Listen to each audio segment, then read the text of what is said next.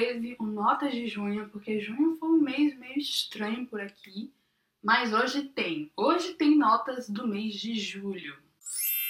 Fique comigo até o final desse episódio, porque hoje eu vou compartilhar sobre novidades no JG, terapia, a minha rotina atual e a série Expresso da Manhã. Julho foi o mês que tudo indica, tudo indica que as coisas se acertaram por aqui na medida do possível. Então eu aproveitei um embalo para tirar algumas ideias da gaveta. Uma das ideias que eu tirei da gaveta foi JG na Resenha, que é um projeto de bate-papo, de entrevista com amigos, com convidados, para a gente conversar sobre temas que eu já abordo aqui no canal, mas que seria interessante ouvir a opinião, ouvir a experiência de outras pessoas.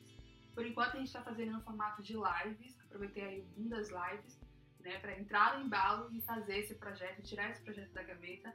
Eu sempre quis ter um quadro assim de bate-papo, de entrevista com pessoas de fora, mas antes a tecnologia para isso era um pouco complicada, né? Agora com essas mil e uma ferramentas aí de lives ficou possível. E a gente já começou com Paulo Souza, que é um escritor, e ele compartilhou com a gente a experiência dele como estudante da modalidade EAD. Também já rolou o JG na resenha com o casal do canal Passos Entre Linhas, Lorena e Rafa.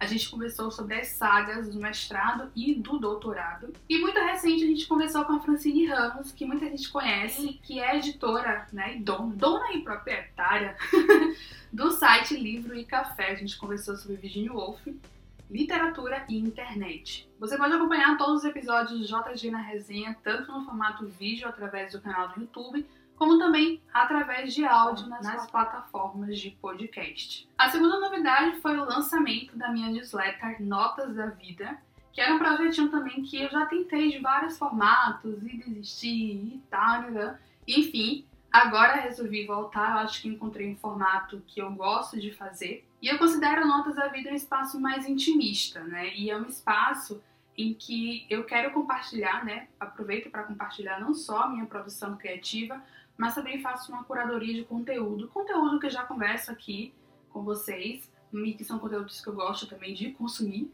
né? Através de outros é, produtores de conteúdo. E eu considero Notas da Vida um projeto experimental para minha escrita criativa, né? É um momento para que eu exercite essa escrita criativa semanalmente, é um compromisso que eu coloquei aí comigo mesma e tem sido um, um desafio, um experimento muito legal.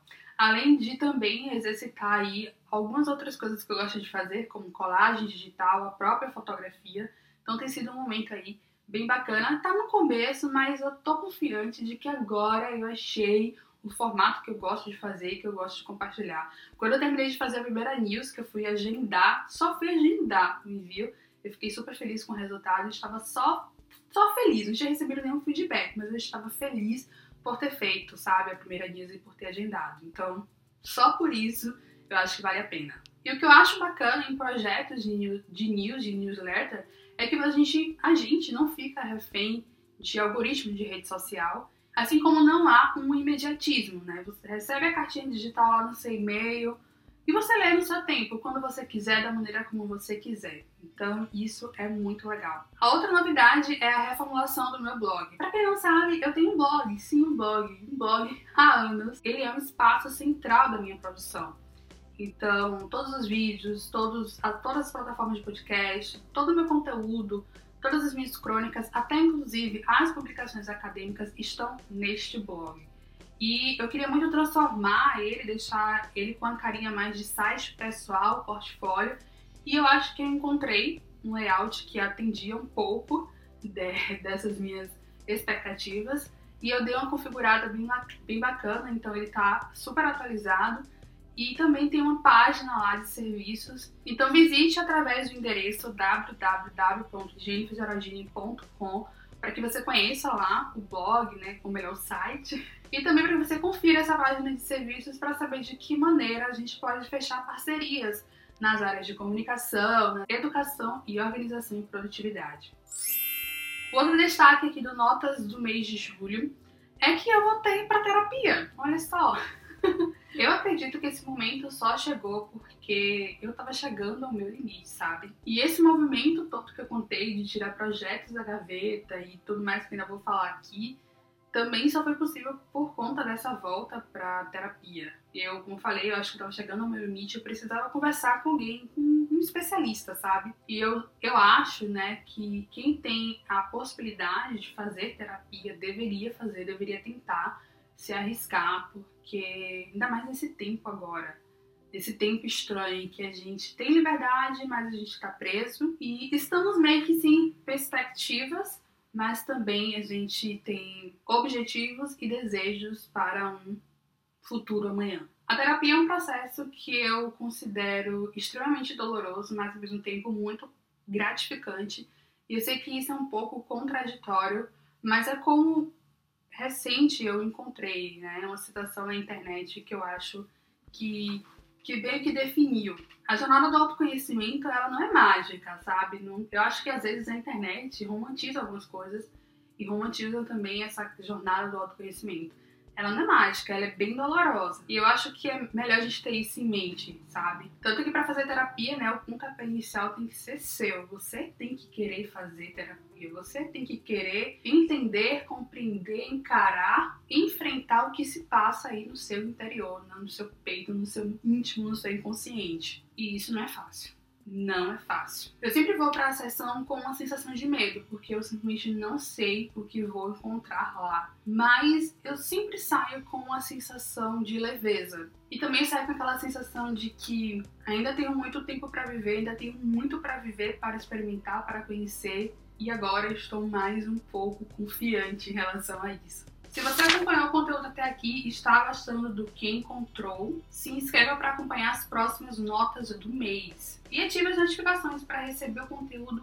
quentinho assim que sair do forno. O próximo destaque do Notas do Mês é sobre a minha rotina. Eu já venho compartilhando com vocês aqui que minha rotina, e eu acho que é a rotina de muita gente, bagunçou por conta da pandemia. E eu fico muito feliz de compartilhar agora que após mais de 120 dias, eu cheguei a um formato de rotina que tem me deixado mais tranquila, mais confiante, uma rotina mais adequada para esse momento intenso, incerto e louco que estamos vivendo. Porque rotina é isso, rotina é algo mutável, rotina é algo que deve ser mudado, deve ser adaptado para o momento que a gente vive, para os nossos objetivos atuais, para as nossas condições e situações atuais, para o lugar que a gente está. Então, rotina é algo que muda e às vezes demora mesmo, porque tem todo um processo de adaptação, de entender aquilo, né, de compreender, de aceitar, de ok, não posso mudar tudo, mas algumas coisas eu posso mudar, então são essas coisas que eu vou agora